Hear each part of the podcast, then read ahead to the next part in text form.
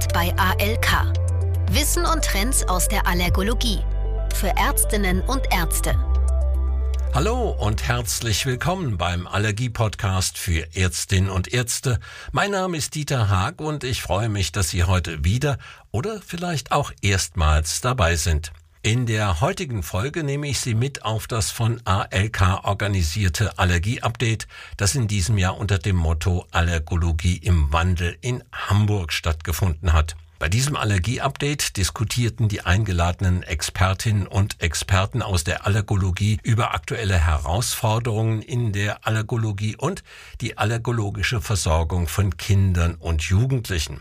In Impulsvorträgen sowie einer lebendigen Paneldiskussion ging es dann unter anderem um die moderne allergologische Patientenversorgung, die Allergologie in der Kinder- und Jugendmedizin und den Stellenwert von Patientenaufklärung und Therapietreue in der Allergie-Immuntherapie AIT. Den Auftakt in unserer heutigen Podcast-Episode macht Professor Dr. Oliver Pfarr, der zu der Aktualisierung der AIT-Leitlinie und dessen Implikationen in der allergologischen Praxis referierte. Im Anschluss daran hören wir dann auch in den Vortrag von Professor Dr. Benedikt Fritsching rein. Er berichtete vom besonderen Stellenwert der Allergologie in der Kinder- und Jugendmedizin und hatte dazu auch ganz aktuelle Studiendaten dabei. Anschließend ging es in eine lebendige Paneldiskussion, zu der wir neben Professor Pfarr und Professor Fritsching auch Frau Dr. Kovacevic begrüßen durften. Einige Highlights der Diskussion haben wir für Sie aufgezeichnet und präsentieren sie Ihnen im abschließenden Teil unserer Podcast-Folge. Doch lassen Sie uns jetzt mit einigen Highlights aus dem Vortrag von Professor Dr. Oliver Pfarr Oberarzt und Leiter der Sektion Rhinologie und Allergologie am Universitätsklinikum Marburg starten. Sein Thema die Ende 2022 veröffentlichte S2K-Leitlinie zur Allergen-Immuntherapie bei IgE vermittelten allergischen Erkrankungen, die er federführend im Auftrag der Deutschen Gesellschaft für Allergologie und klinische Immunologie erstellt hat. Mit einem Überblick zur Entwicklung der Allergie-Immuntherapie hatte er das Allergie-Update eröffnet.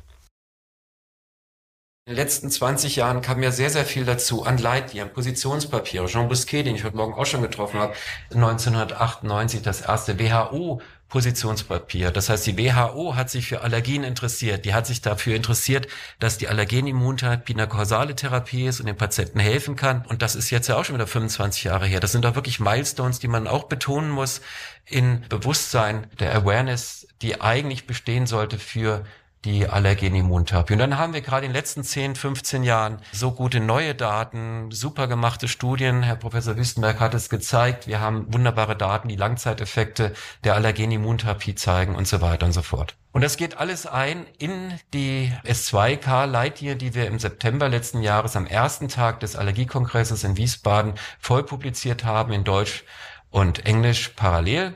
Ich darf immer noch sagen, dass methodisch diese Leitlinie derzeit weltweit führend ist. Wir haben weltweit keine Leitlinie, die wirklich dieses Niveau erreicht und die so aktuell ist wie die S2K-Leitlinie zur AIT. Wir haben gerade vorhin im EXCOM-Meeting konsentiert, dass wir jetzt auch die AIT-Leitlinien der EAACI aktualisieren werden. Das werde ich auch koordinieren, wie ich jetzt erfahren habe. Das heißt, das kommt jetzt alles. Wir werden auch die EAACI-Leitlinien wieder auf ein hohes Level stellen. Aber zum jetzigen Zeitpunkt können wir sagen, müssen wir uns da in Deutschland wirklich nicht verstecken. Das ist ein AWMF-Leitlinie. Das heißt, es gibt genaue Vorgaben. Es gibt ein AWMF-Regelwerk, nachdem Sie eine solche Leitlinie erstellen.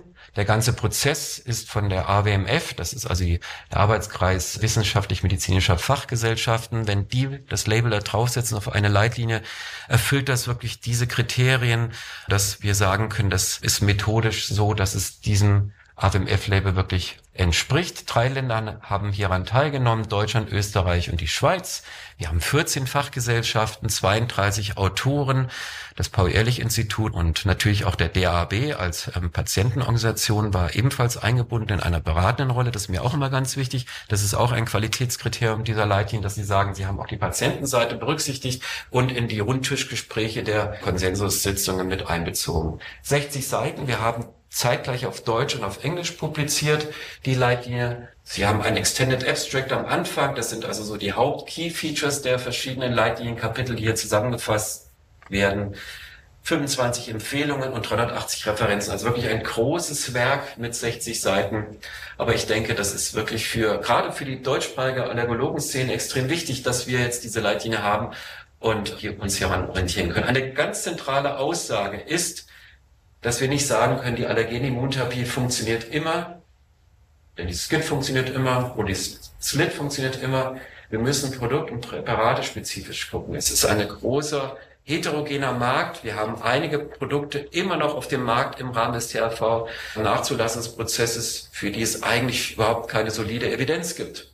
Andere Produkte haben eine wunderbare Evidenz aus gut gemachten klinischen Studien mit Patientenzahlen, die heute ganz anders sind als vor 20, 30 Jahren. Da hätte man gesagt, es ist illusorisch, dass sie eine placebo-kontinuierliche Studie bei Kindern auf die Spur bringen, wo 600 Kinder eingeschlossen werden oder 800 Kinder, wie es in der von Herrn Professor Wüstenberg bereits gezeigten GAP-Studie der Fall ist. Das war wirklich Science Fiction noch vor 30 Jahren. Heute haben wir diese Studie, heute haben wir diese Evidenz.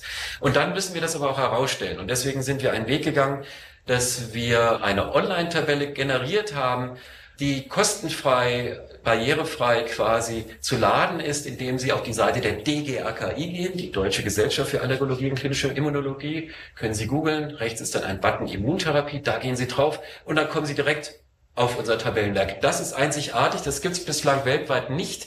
Jetzt habe ich wöchentlich, kann ich sagen, Webinare oder Webschalten mit internationalen Kollegen, die das jetzt genauso umsetzen wollen. Vor drei Wochen zum Beispiel kann ich berichten, habe ich das polnischen Kollegen vorgetragen, die genau diese gleiche Idee haben. Kannst du mir bitte nochmal hier die Rationale vorstellen? Warum hatten das Produkt, das Produkt, das Produkt hier die Listung gefunden? Und wie habt ihr das weiter eingestuft? Diese Rationale, die wir haben oder dieser Weg, diese Systematik hier erfährt also weltweit wirklich, kann man sagen, ein sehr hohes Interesse. Australien zum Beispiel will jetzt auch ähnliche Tabellen auf den Weg bringen. Alle Präparate, die wir in Deutschland auf dem Markt haben, hier exemplarisch für Gräserpollenallergische Patienten, sind alphabetisch gelistet. Sie sehen im ersten Teil den Zulassungsstatus, Sie sehen daneben die Evidenz, das heißt eine Übersicht über die entsprechenden Studien, die durchgeführt worden sind. Und rechts, wie sieht es eigentlich aus mit derzeit laufenden THV-Studien bei den Präparaten, die halt noch keine Zulassung haben und sich im THV-Nachzulassungsprozess befinden. Das ist maximale Transparenz, das ist mir, das ist uns extrem wichtig. Wenn wir uns jetzt primär an dem Zulassungsstatus orientieren wollen, dann ist natürlich die erste Spalte für die Verordner sehr, sehr wichtig. Denn die bildet ab, welches der verschiedenen Präparate, welche in Deutschland es auf dem Markt gibt für Gräserpollenallergiker, sind eigentlich zugelassen.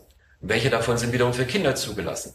Und wenn ich jetzt als Verordner ganz sicher sein will, dass das keiner in Frage stellt, was ich da verordne, weil ich mich hier daran orientiere an den Rahmenvorgaben des Spitzenverbandes und der Krankenkassen, der Kassenärztlichen Bundesvereinigung, dann fahre ich sicher, wenn ich mich primär an dieser Auflistung orientiere. Denn die empfehlen bei Neubeginn der Immuntherapie zugelassene Allergen Immuntherapieprodukte. Und da ist der linke Bereich sicherlich sehr, sehr gut.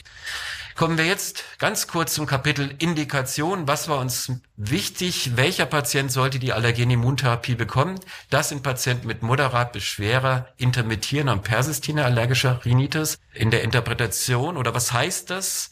Das heißt vor allem, dass die Lebensqualität, die Arbeitsproduktivität und so weiter beeinträchtigt ist. Im nächsten Vortrag begrüßten wir Professor Dr. Benedikt Fritsching. Herr Fritsching ist Facharzt für Kinder- und Jugendmedizin aus Heidelberg und er betonte den Stellenwert von Prävention, Diagnostik und Therapie von allergischen Erkrankungen bereits im Kindesalter. In diesem Zusammenhang präsentierte Herr Fritsching auch die Ergebnisse der REACT-Studie, deren Erstautor er ist. Wenn ich jetzt als Kinderarzt aus Kinderarztperspektive zu dem Thema spreche, dann möchte ich auch beginnen damit, was Eltern für Fragen haben, weil das ist das, was wir wirklich auch machen, wenn wir anfangen, hier sollte vielleicht eine Allergenimmuntherapie durchgeführt werden, dann fragen uns die Eltern natürlich, wirkt es überhaupt? Haben sie dafür Hinweise? Hat es eine Langzeitwirkung? Wenn ich die Therapie zwei, drei Jahre durchführen muss, möchte ich auch wissen, ob es danach anhaltende Effekte hat oder wieder aufhört. Ich möchte wissen, ist es sicher? All diese Fragen kommen vermehrt. Und darin ist sicher Corona schuld. Denn wir alle haben gelernt, wie es zum Beispiel beim Stichwort Corona-Impfungen wichtig wurde, jenseits von sehr guten Zulassungs-ACT-Studien zu wissen, was passiert in der echten Welt draußen mit Millionen von Menschen, mit einer Population. Wie sicher sind die Präparate, wenn sie auf Millionen treffen? Dann äh, können wir auch seltenere Effekte messen. Und die Langzeitwirkung. Das kann eine Zulassungsstudie nicht leisten, eine Langzeitwirkung zu messen. Das wollen wir aber als Kinderärzte wissen. Wir wollen wissen, die Kinder haben ihr ganzes Leben vor sich. Gibt es da Sicherheitsprobleme? und gibt es auch eine Langzeitwirkung. Wenn wir gucken bei der IT, gibt es viele Studien inzwischen, eine lange Historie, aber es gibt keine Studie, die zehn Jahre prospektiv Kinder und Jugendliche verfolgt nach einer Behandlung mit IT, wie denn dann der Verlauf ist. Das gibt's einfach nicht. Wir haben nicht wie in der Onkologie zum Beispiel nach einer Therapie noch eine standardisierte Nachsorge, in der man die Patienten wieder sieht, in der man sowas durchführen könnte. Und es ist sehr unwahrscheinlich, dass das in naheliegender Zukunft möglich ist, weil einfach die Menschen da auch nicht so ein großes Interesse zu haben, scheinen mitzumachen. Es gibt aber Möglichkeiten, indirekt darüber schlau zu werden, indem man an große Datensätze rangeht, an Datensätze der Krankenkassen, die in verschlüsselter Form zur Verfügung gestellt werden können für Untersuchungen, in der wir indirekt Informationen kriegen, wie ist die Langzeitwirkung. Und genau das war die Idee schon vor Corona einer internationalen Forschungsgruppe von ALK angestoßen, aus Deutschland, Dänemark, Italien und aus England, das zu untersuchen anhand eines Krankenkassendatensatzes, hier von der BKK, sechs Millionen Menschen etwa, die das umfasst hat über zehn Jahre und was wir in diesem Datensatz in datenschutzkonformer Verschlüsselung finden, sind alle Informationen, die täglich verschlüsselt werden im gesetzlichen Krankenkassensystem. Das sind Diagnosen, das sind die Rezepte, die rauskommen aus dem Drucker, das sind aber auch demografische Daten, also eine große Zahl, das steht zur Verfügung. Und die Idee war, das zu nutzen, um unsere Fragestellungen zu beantworten, vor allem hinsichtlich der Langzeitwirkung. Um das zu machen, ist es methodisch gar nicht so leicht. Wir wollen eine gute Aussage treffen, eine gute Analyse machen können, qualitativ gute Aussage treffen. Und da sind wir vor bestimmten Herausforderungen. In kontrollierten, randomisierten Studien kann man sehr schön für sogenannte Confounder kontrollieren, indem ich starke Ein- und Ausschlusskriterien wähle. Ja, und das ist eins der Gütekriterien neben der Placebo-Kontrolle. Ähm, wenn wir das jetzt versuchen in der echten Welt nachzustellen an so einem Datensatz, dann versuchen wir das ähnlich zu tun, indem wir Confounder versuchen vorher zu definieren und wir haben ein statistisches Verfahren angewandt, indem wir dann quasi vereinfacht gesprochen fast wie in einem Fall Kontrollpärchen bilden von Menschen, die in ganz vielen Merkmalen ähnlich sind und sich nur unterscheiden, ob sie jetzt eine IT bekommen haben oder eben nicht. Genauso haben wir versucht, Merkmale zu übertragen aus der ACT-Studie, wie zum Beispiel, dass es sich gehört, wenn man eine Analyse macht, Datensätze zu verschließen ähm, und vorher seine primären Endpunkte festlegt und nicht die Daten generiert und nachher überlegt, was kriege ich denn signifikant raus? Und das ist dann meine Fragestellung. Das heißt, es gibt ganz viele qualitativ wichtige Merkmale, über die wir nachgedacht haben, die wir auch publiziert haben, was wir glauben, was für ein gutes methodisches Setup wir brauchen, um nachher die Analyse auch ähm, verwerten zu können. Die definierten Endpunkte waren dann der React-Studie, in der wir also diese Studie durchgeführt haben, als primäres Ziel zu sehen, ob Rezepte beispielsweise auf atopische Rhinitis unterschiedlich, ob es da weniger gibt, die die AIT hatten.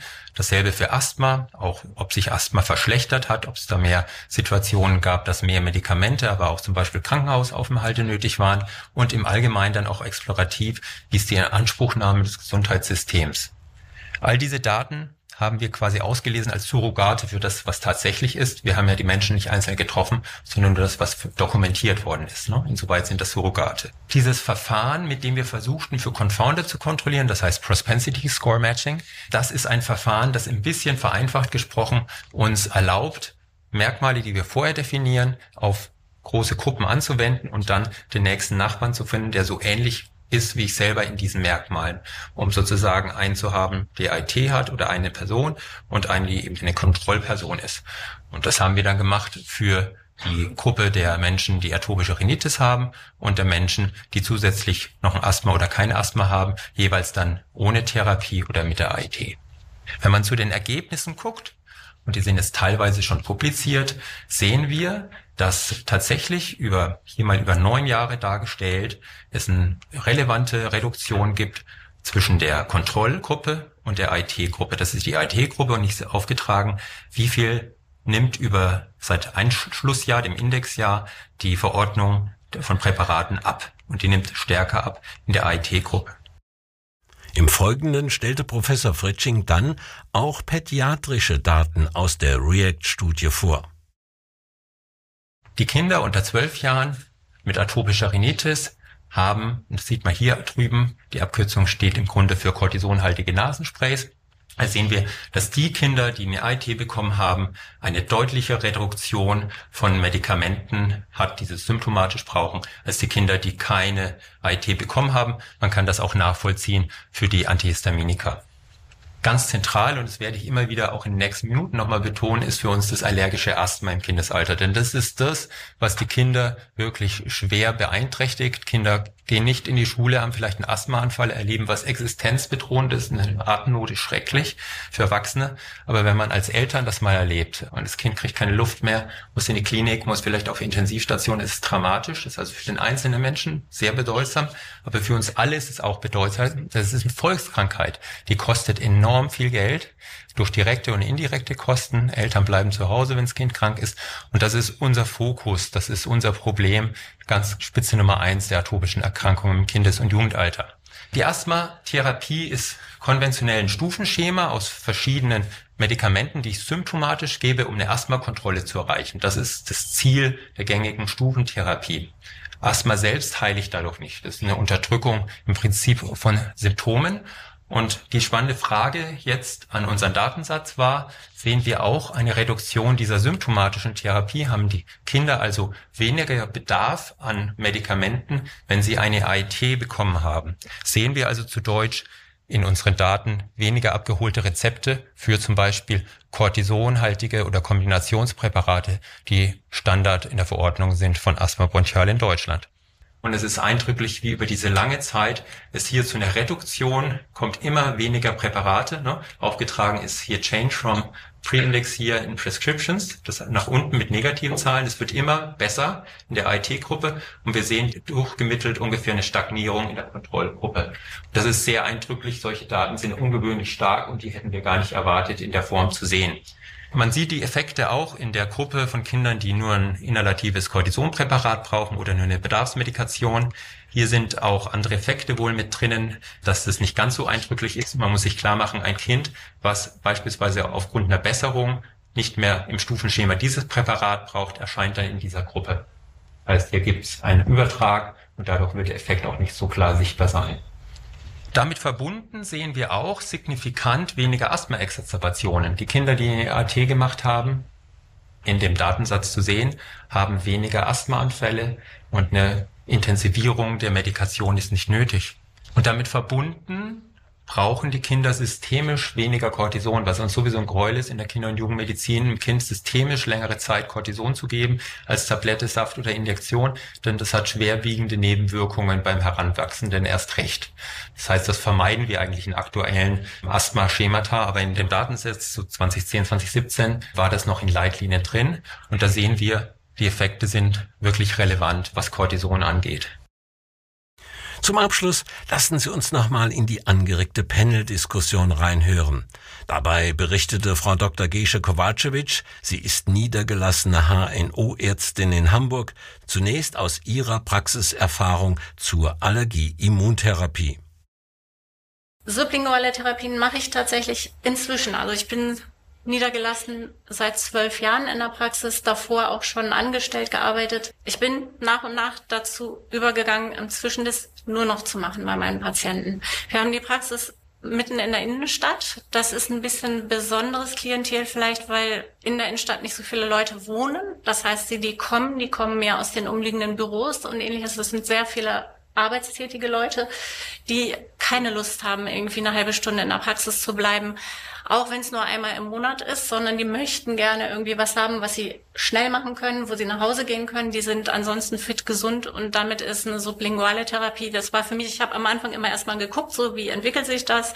Und als dann klar war, irgendwie, das ist genauso gut wirksam am Ende wie eine Skit. Ich biete es den Patienten beides an, nach wie vor. Also ich sage immer, möchten Sie dies, möchten Sie das? Das sind die Vor- und Nachteile hiervon, das sind die Vor- und Nachteile davon und dann lasse ich die Patienten entscheiden. Aber in meinem Bereich. Und in meiner Erfahrung ist es so, dass tatsächlich im Moment gar keiner mehr eine Skit macht. Ich selektioniere vorweg mhm. die Patienten ein bisschen. Das heißt, typischerweise kommen die Leute ja am Anfang der Saison. Das heißt, sie mhm. bekommen die Probleme, kriegen die verstopfte Nase und alles und kommen dann und sagen so, mir geht's nicht gut. Dann sag ich, mach den Allergietest, wenn die sowas noch nicht hatten, wenn die nicht gerade Medikamente mhm. genommen haben und versorge die für die Saison erstmal symptomatisch, wenn die das erstmal erschienen sind mit schon gleich dem Prospekt zum Beispiel in der Hand von, dass es eben diese möglichen Therapien gibt und bitte sie dann am Ende der Saison wiederzukommen, dass man dann mit so einer Therapie starten kann. Die, die das ernst meinen, die kommen dann auch wieder.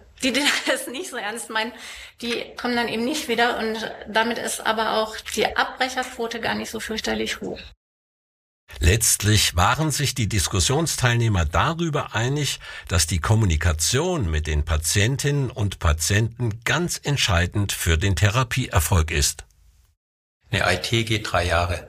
Und ein Asthmaspray gebe ich, wenn das Kind Atemnot hat. Und das ist der Unterschied. Wir müssen mit Eltern über eine Langzeitperspektive reden und sie setzen die Therapie um. Sie sind sozusagen unser Partner, das zu etablieren. Mhm. Und erreichen wir die Eltern nicht mit viel Aufwand, wird keine Therapie gelingen. Das heißt, es braucht lange und intensive Beratung, es braucht solide Information und wir müssen die Sprache der Eltern treffen, je nach Hintergrund, das erklären in den Worten, indem wir die Eltern erreichen und nicht akademisch, mhm. sondern einfach. Der Zugang muss niedrigschwellig sein. Mhm. Da könnten in Zukunft auch Apps für manche helfen, für andere werden App wieder ein Hindernis. Also da müssen wir gucken, wie ist der Mensch, den wir da erreichen wollen. Ne? Und das ist eines der Hauptteile Teile, die wir als äh, Kinder- und Jugendmediziner machen. Wir beraten.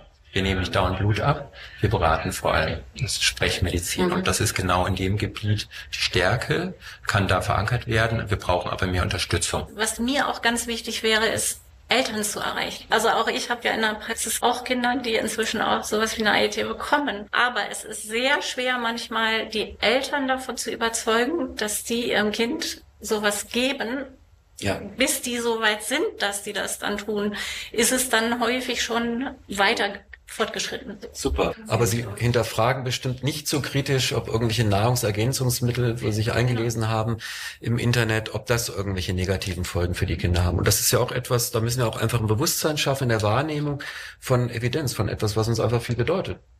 Die Schwelle zur Therapie muss niedrig sein. Also wir fangen auch in der Saison an. Genau deshalb, weil in der Saison kommen die Menschen, haben Beschwerden und sagen, jetzt möchte ich was tun. Mhm. Und wenn ich im Winter vielleicht keine Pollenprobleme habe, dann schiebe ich das Thema wieder auf und sage jetzt Weihnachten. Das heißt, wir fangen gerade da an, wo an der Stelle wie die Patienten erreichen, auch im Herbst als klassischer Be Beginn der Zeit. Aber entscheidend ist wirklich die Therapie niedrigschwellig zu machen.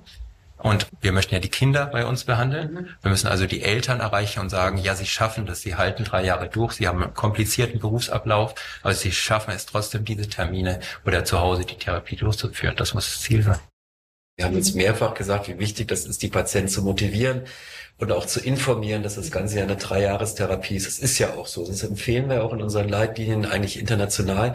Aber wir haben auch gute Evidenz, dass das erste Jahr auch schon wirklich von den Patienten die Wirksamkeit schon gespürt wird.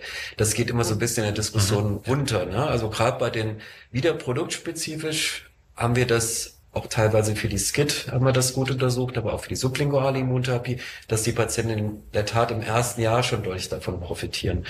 Und das ist etwas, was wir auch immer wieder gefragt werden, ja, wann geht's denn eigentlich los? Ich habe das so aus der Verwandtschaft mal gehört, drei Jahre, gerade bei den Milben zum Beispiel, drei Jahre jetzt eine sublinguale Hochdosistablette mit Milbencode auch noch da drin für drei Jahre, bevor ich überhaupt was merke.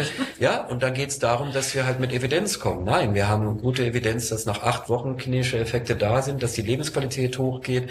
Das ist alles gut mit Daten belegt. Also fangen Sie jetzt an, ziehen Sie es dann aber auch drei Jahre durch. Immer wieder kam in der Diskussion auch das Thema evidenzbasierte Behandlung als Schlüsselelement der modernen Patientenversorgung auf. Professor Pfarr hier mit einem Appell für die evidenzbasierte Behandlung. Wir müssen die Kollegen motivieren, sich die Zahlen, die Studien anzugucken, welches Niveau die heute haben gegenüber den alten Studien noch vor 30 Jahren und sowas.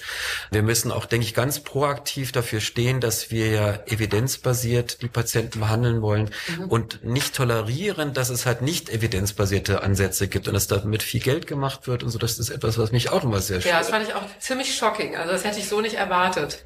Das waren sie, die Highlights aus dem Allergie-Update 2023.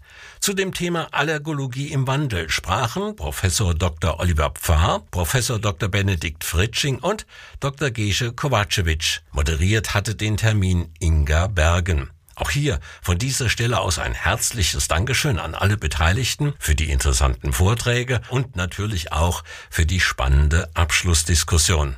Ein Dankeschön geht aber auch an Sie, unsere Zuhörerinnen und Zuhörer. Danke, dass Sie dabei waren. Das war er, der Allergie-Podcast für Ärztinnen und Ärzte mit einer Spezialfolge zum Allergie-Update 2023. Ich freue mich, wenn Sie auch beim nächsten Mal wieder dabei sind. Also, tschüss, bis zum nächsten Mal, Ihr Dieter Haag. Der Allergie-Podcast. Powered by ALK. Wissen und Trends aus der Allergologie. Für Ärztinnen und Ärzte.